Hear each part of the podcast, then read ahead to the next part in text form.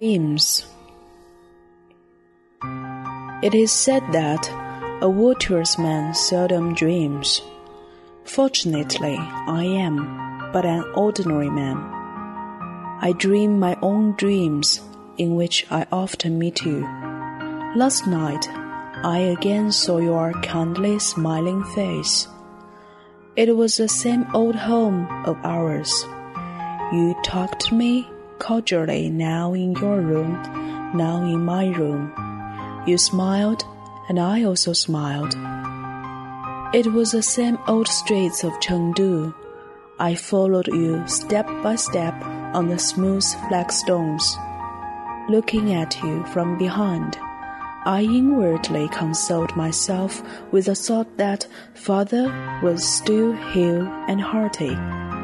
A sensation of blissfulness warmed me up all over. I was unaware that I was in a dream. I also forgot the hardships I had gone through during the past 25 years. While I sat beside you inside a theater, watching the fighting senses of a Peking opera. You explained the story to me in great detail. I was again the small kid of 25 years before. I was joyful. I smiled naive smiles. I chattered away freely. I did not have the slightest inkling that you, together with everything else, would in a moment vanish out of sight.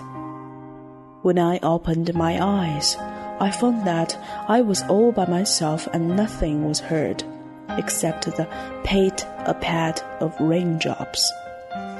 No more smile, no more chit chat, only the drip, drip, drip of rain. Forcing my eyes to open wider and drawing aside the mosquito net, I began to search for you in the pitch darkness. I called to you, but no response. I listened attentively, but heard no footsteps. I quieted down, my heart beating hard. I could hear its thumping. My heart had been tramping along all the time. Up to now, it had been on this slow journey for 25 years. Thereupon, I kept my mouth shut. I knew you would never appear standing before me. I had lost you 25 years before. Since then, I had grown from a fatherless child into a middle aged man. The rain continued to fall. The long night wore on amidst its dripping sound. I was seized with accurate loneliness.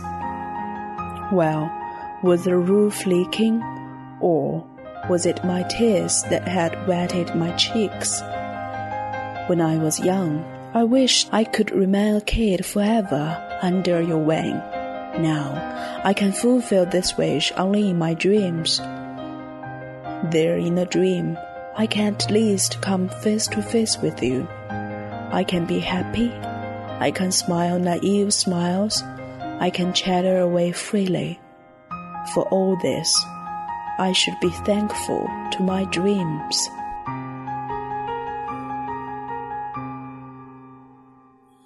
据说智人无梦，幸而我只是一个平庸的人。我有我的梦中世界，在那里我常常见到你。昨夜我又见到你那慈祥的笑颜了，还是在我们的老家。在你的房间里，在我的房间里，你亲切地对我讲话，你笑，我也笑。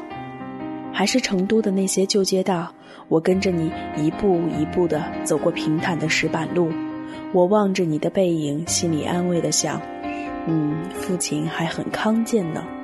一种幸福的感觉使我的全身发热了。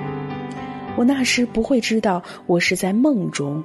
也忘记了二十五年来艰苦的日子。在戏园里，我坐在你旁边，看台上的舞戏，你还详细的给我解释剧中的情节。我变成二十几年前的孩子了，我高兴，我没有挂虑的微笑，我不加思索的随口讲话。我想不到，我在很短的时间以后就会失掉你。失掉这一切。然而睁开眼睛，我只是一个人，四周就只有滴滴的雨声，房间里一片黑暗，没有笑，没有话语，只有雨声，滴，滴，滴。我用力把眼睛睁大，我撩开蚊帐，我在漆黑的空间中找寻你的影子。没有你，没有你的微笑，有的只是寂寞、单调。雨一直滴滴的下着，我唤你没有回应，我侧耳倾听，没有脚声。我静下来，我的心砰砰的跳动，我听得见自己的心的声音。我的心在走路，它慢慢的走过了二十五年，一直到这个夜晚。我于是闭了嘴。我知道你不会再站在我的面前。二十五年前，我失掉了你。我从无父的孩子，已经长成一个中年人了。雨声继续着，长夜在滴滴声中进行。我的心感到无比的寂寞。怎么，是屋漏吗？我的脸颊湿了。